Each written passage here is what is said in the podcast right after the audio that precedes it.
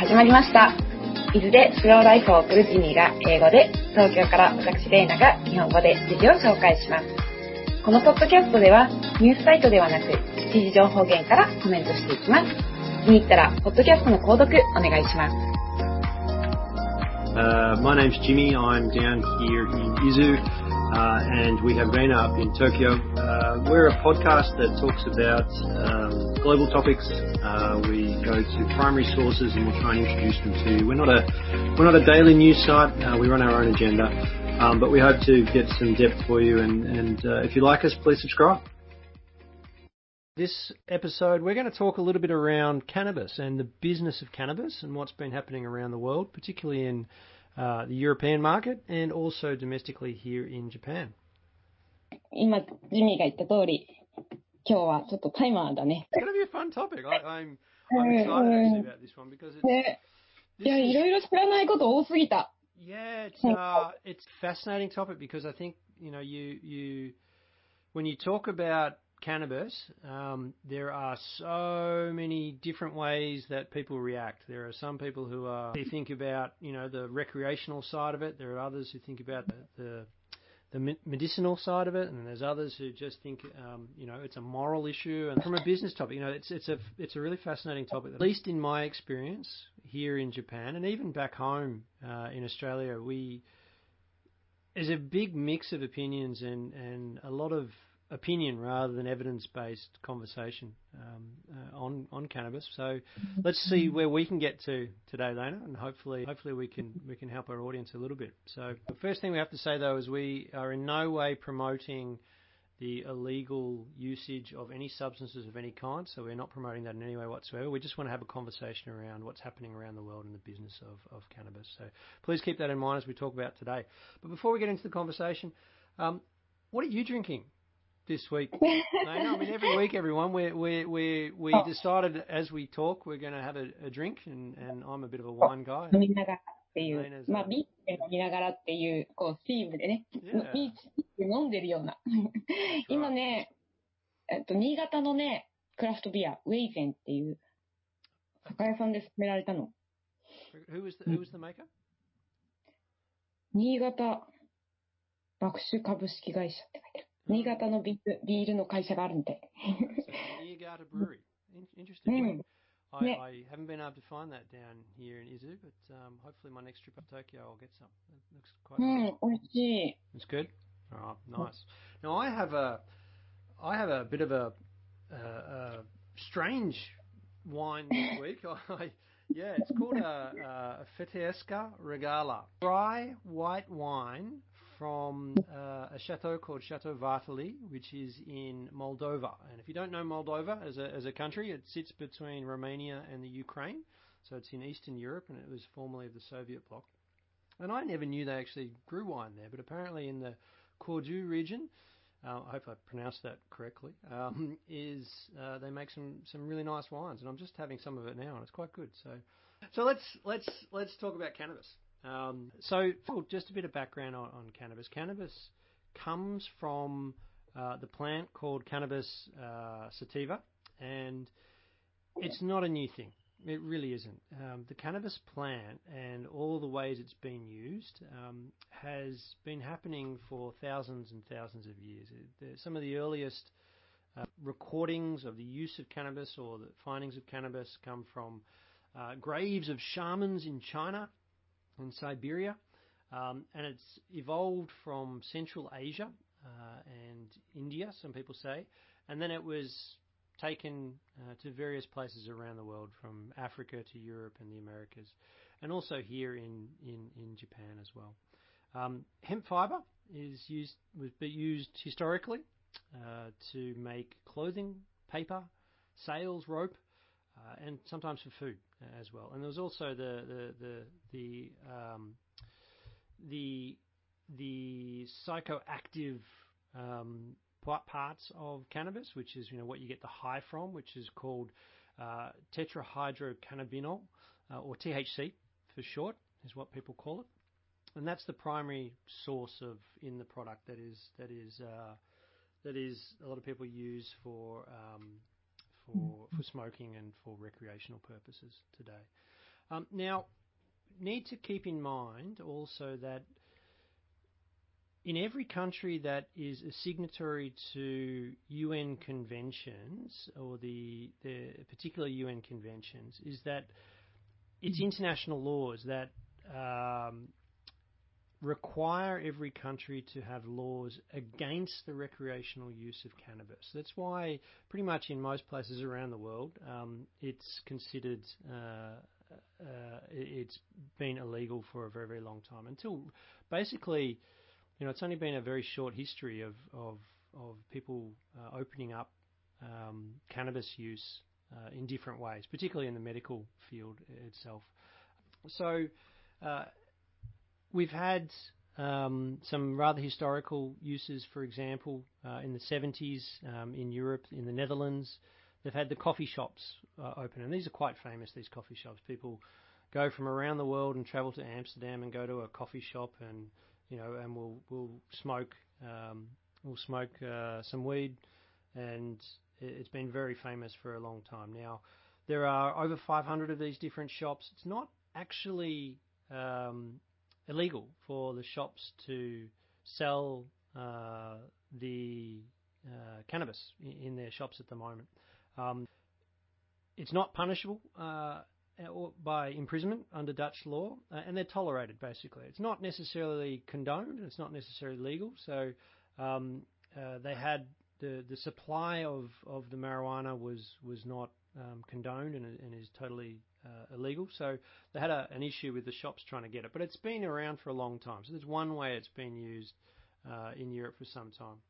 It is, in terms of illicit drugs, cannabis is the most widely consumed illicit drug in Europe. Now, that's according to the European Monitoring Centre for Drugs and Drug, drug Addiction. So they monitor um, what kind of drugs are being used and where, and they provide guidance on policy and they do evidence based research. It's one of the European Union agencies that, um, that help when it comes to this area. Um, so before we get into that as well, though, it's kind of when you start to talk about cannabis, particularly with English speakers, actually in any language, there are so many ways that people refer to cannabis. There's so many words for it. Now, I know it's not a hugely reputable primary source, but Wikipedia, for example, notes that there are around 1,200 different terms, different vocabulary terms for cannabis around the world. It's huge. So, you know, people would talk about marijuana, people would talk about ganja, which I think comes from Indian subcontinent, people would talk about Mary Jane, uh, people would talk about weed, people would talk about uh, having a roach, a blunt, a joint. There's so many different terms to talk about it. So, I mean, I don't even know what the kids call it these days and what they talk about it. But even when I was growing up, from one city to the next, you know, when people talked about it, it would be a completely different term that they were using. So we had no idea, you know, what they were necessarily talking about. So there's a whole there's a whole vocabulary for it, and there's also a new whole lexicon when you're talking about it um, when it comes to the business of cannabis as well. So you have uh, new industries that are coming through, new startup companies, and we'll talk about some of those later on. Um, some pretty interesting stuff that people are doing, but there's so much. So you know, don't get don't get uh, don't get bogged down too much in the vocabulary. I'll try and just use cannabis um, as the main mm-hmm. phrase uh, throughout today, just to make it simple um, from what we're talking about. So as I said before, the laws um, the laws uh, have been set for some time, and, and they all come back to uh, UN conventions, which were from the 1960s and 1970s, um, and they list uh, different substances um, and schedules for these substances, so different kinds of drugs and basically how serious they are in terms of their health impacts and societal impacts that they may have. Um, and very recently, um, I think it was late last year in November, the World Health Organization suggested that cannabis should be rescheduled or recategorized to a much, much lower level um, on its on its, its system, so its scheduling system. So um, it basically their basic recommendation, and I'll read this out here, was that cannabis and cannabis resin should be removed from Schedule 4, which is the highest schedule, um, and put down to Schedule 1 because it is not particularly harmful. Um, so basically, it says that you know people are not really, if they do use it, they're not really at risk of death by using it. So there's no real problem with it. Um, and that there's also the alternative uses for it in terms of medical use and so forth. Mm. Now, when it comes to Europe, um, basically all EU member states are meant to treat the possession of cannabis for use as an offence. Um, so over one third of them don't allow uh, prison, though, to be the penalty for if you get caught with cannabis on your possession, uh, if the mm. police catch you, then the penalty for that um, is not meant to be prison. They're trying to use other types of um, other types of uh, ways to help people uh, get back. So maybe community service programs, all these other alternatives for it. So education programs, etc. Um, across Europe, although this is there's a little bit of grey area and flexibility around it. Um, the, there is a common EU policy when it comes to agriculture. So growing the cannabis plant or growing hemp itself um, for industrial uses, um, the the plant is not meant to have THC content that is above 0.2%. Uh, there is basically none of the none of the countries have yet to officially support cannabis sale for recreational use at this point in time. Although um, there are, as I'll, I'll, go through in a minute, there are a bunch of different um, developments that have happened in recent years, which which are really changing things in that market and leading some people to suggest that Europe is kind of going to be the next big market when it comes to the business of cannabis um, and the growth of that industry as well. ヨーロッパだとそんなに罪もじゃあ重くなくて刑務所に、刑務所に行かないで、行かなくてもいいでしょって言ってたよね。Well, I think it's varied depending on where you are. Um, I think different uh, countries within the EU umbrella uh, have taken different approaches to it. So they've had in recent years, for example, um, uh, trying to get. Uh, so in most places they have now, um, as I said, it's not really you can't really they don't really punish people in generally speaking if you've got a certain amount of marijuana for yourself. So they've tried to create um, social groups for the recreational use of cannabis, and there's there's a whole range of different things that have been happening. Um, but it is opening up. So yeah, the, the the the thinking, the mindset, and the it's no longer just a blanket taboo to say you know cannabis cannabis equals bad, which you know is what I typically find anyone uh, for a lot of in a lot of countries um, that I travel across uh, in Asia in particular. Um, uh, but in Europe, as is the case also in places like Uruguay, uh, Uruguay has one of the most progressive uh, stances and policies when it comes to um, all kind of recreational drug use. Uh, Canada is the the real market leader when it comes to a lot of this stuff. I know in Can- Canada they they recently, I think it's the last six months, they've they've officially allowed people to sell uh, cannabis food substances um, for consumables itself. So not just the actual plant and selling the plant for recreational use, but also putting it into food and different products and so forth to, to do to, to have a, a recreational high from it, which is kind of a big step. You know, when you when you really think about, um, particularly since you know since the 1950s after World War II, when the the attitude towards drugs really changed. You know, we had these UN conventions come through in 60, 1960 and 1971, um, and it's really changed the attitude uh, in the last, you know, 10, 15 years. Things have been changing quite a lot. So right now, in Europe, you have Luxembourg, for example, um, has said that uh, it has plans to legalize the recreational cannabis in the in the coming few years. Um, France has started a two-year trial to help its doctors understand uh, the side effects and risk of addiction, and also the the therapeutical benefits. Ireland has uh, launched a pilot program uh, m- called Medical Cannabis Access, um, which will run for five years. Um, Portugal, in 2001, actually quite a long time ago, decriminalised the use of all recreational drugs. So it means basically it's not legal, they don't condone it, and they don't want you to do it, but it's not going to get you in super trouble uh, if you do it. So that's the same in Spain, uh, who did that quite a long time ago as well. Now there's a there's a report which is really really useful, and I do encourage anyone who wants to look at this from a business perspective, um, who wants to have a look in much more detail. Um, uh, by a group.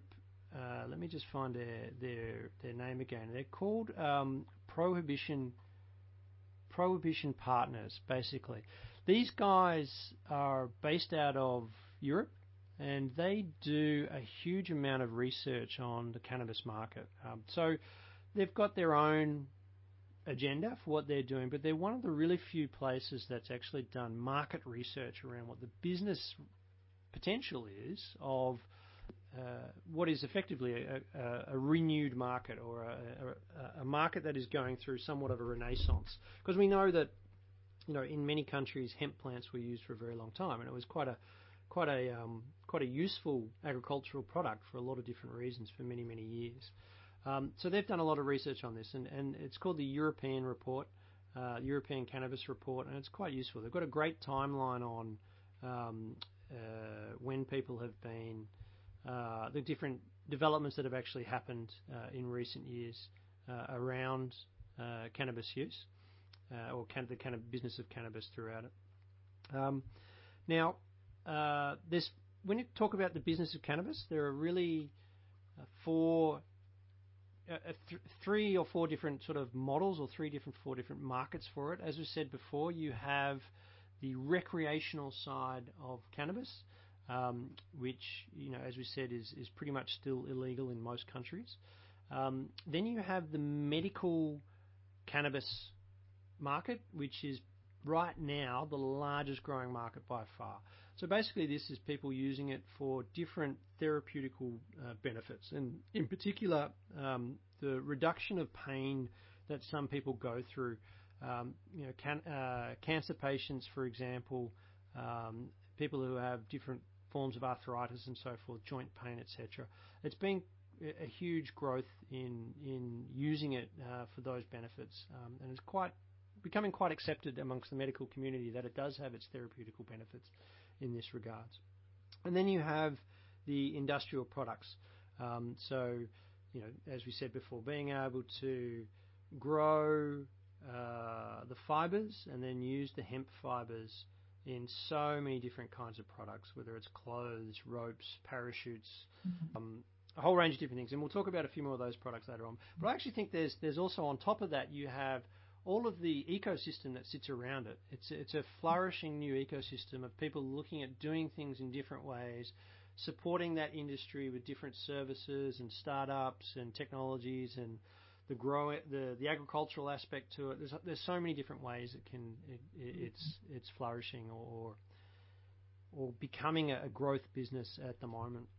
These prohibition partners did a little bit of market sizing, uh, what they believe the European market value is going to be. Now they reckon today, um, in terms of uh, US dollars, they reckon it's around 300 million US dollars in Europe today, um, and it's grown to 2.47 billion US dollars in 2024. So you're looking at in a five-year time frame, you're looking at roughly a, a, an eight times growth. Uh, it's going to be eight times bigger in five years' time than it is today. The, the biggest area where they see that growth is in the medical cannabis area really, really big at the moment. So it's quite a quite a big industry. Okay, so um, we already know that, and one of the reasons they, they say that this growth is going to happen is that in a couple of markets where they have allowed medical cannabis use in Europe, um, the uptake from people has been really, really strong. So where it's been, it's had good systems around it, and they've put in place some good processes to support people, and it's been, you know, it's been thought through, and governments thought through it, the medical industry's thought through it, um, and you've got a, a, a strong legal protections and a good supply in the industry. They've done really well. So, for example, in the UK, um, they have uh, since medical legalization of cannabis um, in 2017, they've had 60,000 patients obtaining prescriptions via health insurance to use um, to use. Sorry, this is in Germany, I should say, not the UK. In Germany, um, to use uh, medical cannabis, and they've had 142,000 prescriptions big. It's quite a big growth. You know, you've got a, a quite a big number of um, of of people who want to use it. So 60,000 people to start with, just in in in Germany, and obviously there's going to be some time before a lot of people start to accept the industry before it starts to get really strong. You're still going to have some people hesitate um, because of social pressure, and you know it was formerly a taboo and all that sort of stuff. And in, in Poland, for example, as well, the Pharmaceutical Chamber, which is basically a business association for the pharmaceutical industry, so the, the you know the drugs industry, um, uh, as part of a white paper that they created, um, they estimate that there's around 10 million people in Poland living with chronic pain um, and that up to 300,000 patients could qualify for medical cannabis if it was legalized. So there's a huge number of people that could do it. Um, you know, so even if you just had uh, 100,000 people, roughly every year, you're probably going to have four different prescriptions. So that you know, depending on how much they give you at a time on one prescription, um, you know, you might get up to 400,000 different prescriptions every year. Um, so that's quite a you know, it's quite a good growth from a, from nothing to that amount of business happening, you know, it's it's it's pretty strong. They've also a number of smaller markets, um, smaller countries, I should say, who are trying to who are trying to uh, take the lead here because they see the business opportunity. You know, it's a completely new industry. You're going to have if you can establish uh, a couple of big companies that can do this, they've probably got a chance to globally expand um, you know, and and start to uh, employ a lot of people, and, and obviously the, the benefits that that has for a, for a local economy from it. Um, and so, for example, North Macedonia has uh, legalized growing cannabis in 2016, and its prime minister uh, Zaev is a is a very vocal supporter of the industry as well. Um, so there's you know there's a lot of there's a lot of activity in Europe, and that's a, quite a good market growth when it comes down to it. Most most of the countries, according to the prohibition partners, are trying to establish their own domestic production of hemp, of the cannabis mm-hmm. plant, um, because it just makes a lot more sense to not have to have an international supply chain for cannabis itself. It's better to do it locally, and then you can, you know, then you can regulate and uh, enforce the local laws and so forth uh, much more easily than you can elsewhere. You know, that's that's that's the European market, if you like. You know, it's it's opening up, it's changing. Um, it's uh, it's definitely big business there, and there's a, there's a whole range of companies that are coming through. Um, you know, Germany's got a, a, a, bunch who are who are who are doing pretty well at the moment, um, and and pretty much in every of the countries you have smaller players uh, as well. So yeah, I mean that. Uh, have you have you seen have you seen uh, any of what's happening in Europe? ああ、ヨーロッパはあんまり見てなかったんだけど、でもモルヒネを使ってる量はヨーロッパはすごい多くて、日本はすごいもう最下位の方だったから、うん、ヨーロッパとかの方が全然使われてるんだなっていうのは思った。でもなんでそのヨーロッパがリーディングしてて、例えばアメリカが行ってない、やってないのに、こうなんかヨーロッパとかカナダだけがなんで先にやったかがすごい気になる。Yeah, I think the the states had a. I mean, I'm not I'm not that fam- as familiar with the, what's happening in America um, as I am elsewhere, um, but it really depends, I think, on state by state in the US. So California has been pretty open for it for some time. Uh, I actually think Canada is is probably the leading, the most progressive of all countries when it comes down to it. Like they've they've really driven ahead with with allowing it and everything else. I know back home in Australia, same sort of thing. You have uh, medical usage, but also recreational use is starting to be um, accepted by different states. Yeah, it's um, it's a very big global sort of change and global movement uh, at the moment. So, mm, very big changes.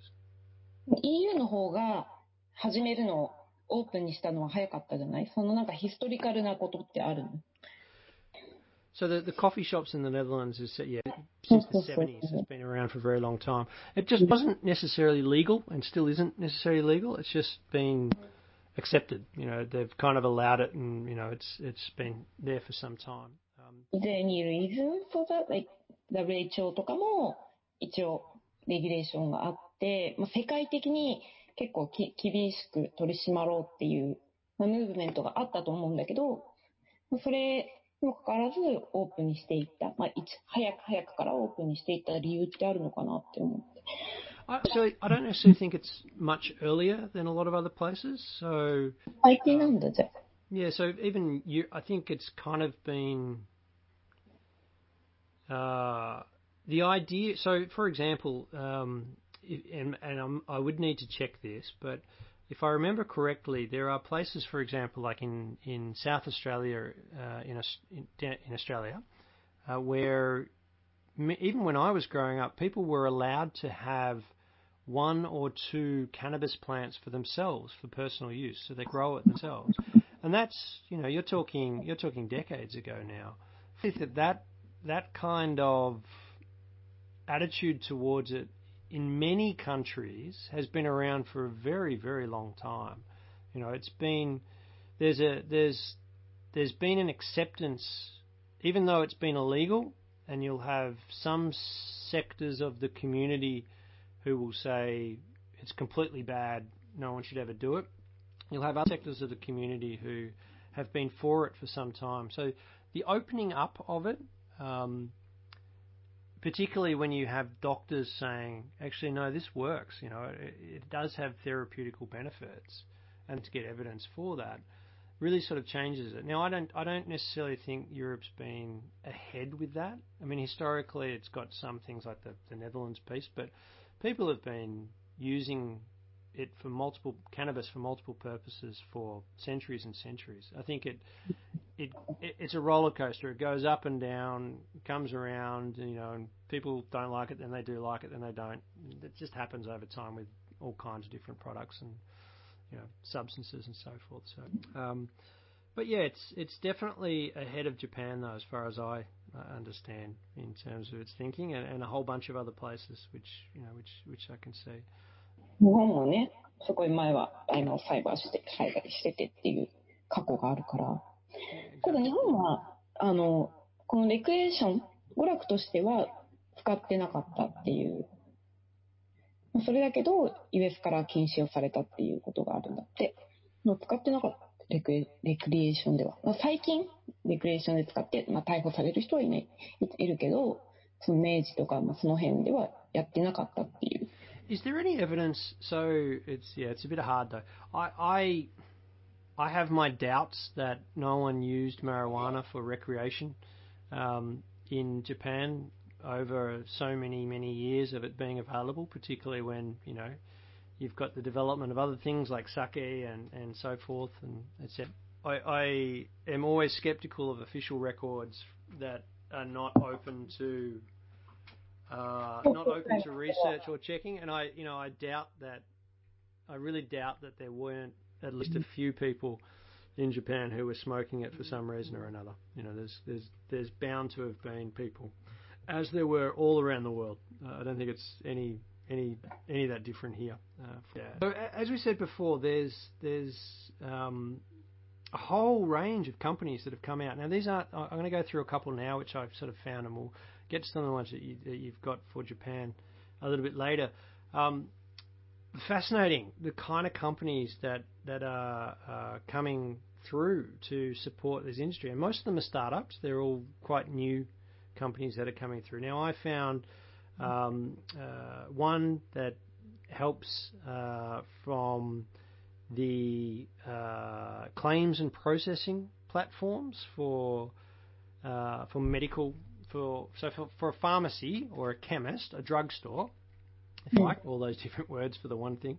Um, it, it, they've created a, an entire software package which people can use, which the, the companies, the businesses can use to process all of the different uh, prescriptions which they get through, and they can then go through and make sure that they're complying with all the laws and everything else, and checking IDs and all that sort of stuff. So there's there's that side of it. There's the whole um, systems side, systems development to support it and to track it and to ensure that it's all done appropriately according to the, the relevant laws that they operate under. Um, then you have uh, retailers, online retailers, to start selling some of this. So people setting up their own little cannabis Amazons and cannabis Rakutens, if you like, of that market sector. イングランドのボディショップもカナダスのヘンプのクリームとかを。Yeah. yeah. ボディショップ。 The body shop sells it as well. Yeah, there you go. Mm-hmm. Um, it's it's. I mean, I, I used to have hemp uh, t-shirts and bags. really? Yeah, yeah, yeah. So it's uh, it's useful. It's a really useful, um, and you know, quite a quite a well respected agricultural product in that regard. なんか普通の服と違うテキスチャーっていうか。Oh, I think it's how how how well how well they uh, manufacture it or, or Mm. um, it's usually it was usually in my experience it was usually a little bit rougher. Uh, cotton was, for mm-hmm. example, um, so it felt a little bit more organic, if we can use that term, but it wasn't as so a little bit more scratchy on your skin than other そうだよね、そうだよね。そんなイメージ、あの、麻のイメージって、ちょっとなんかドライな感じだよね、もっと。Well, that's, that's probably a good way of putting it. it. It has that sort of feeling of it. But then I think it's also so it's a little bit heavier than cotton. Yeah, I'm, I'm probably not an expert in that field, but that's just my personal view on it. There are others. There are other lots of others. Um, there's a company which is making uh, cannabis, so making drinks, so alcoholic drinks and other drinks, so uh, with cannabis flavors which is kind of strange. Um, there's marketing firms. So this is one called Growth Mavericks, which is a marketing firm dedicated mm. to helping cannabis mar- cannabis business startups with their mm. marketing plans and their advertising and everything else. So their their whole niche is just to help startups in this sector. Uh, there's one called GrowBud, which helps farmers visualize their crop. So they keep a journal of how well they grow the crop, and then they can track it and then use that to improve the crop production or the the, the, the harvest the following year. You know, there's a whole there's a whole range of those. Um, there's even open source systems that people are building for. yeah, there's a there's a 3D printing on demand company that prints the uh, pipes for smoking for recreational purposes, and you can personalize or customize the design. So you can have anything you want printed on it with your own colors and your own images and graphics and stuff, which is kind of funny. There's there's a company which develops uh, the packaging for cannabis products, whether it's medicinal products or recreational or it's hemp products. So they dedicate what they're doing to help do the, the packaging itself, so the actual packages and printing the labels and everything else. Pretty interesting, called Funk Sack. Um, there's uh, a an AI driven uh, service called Potbotics.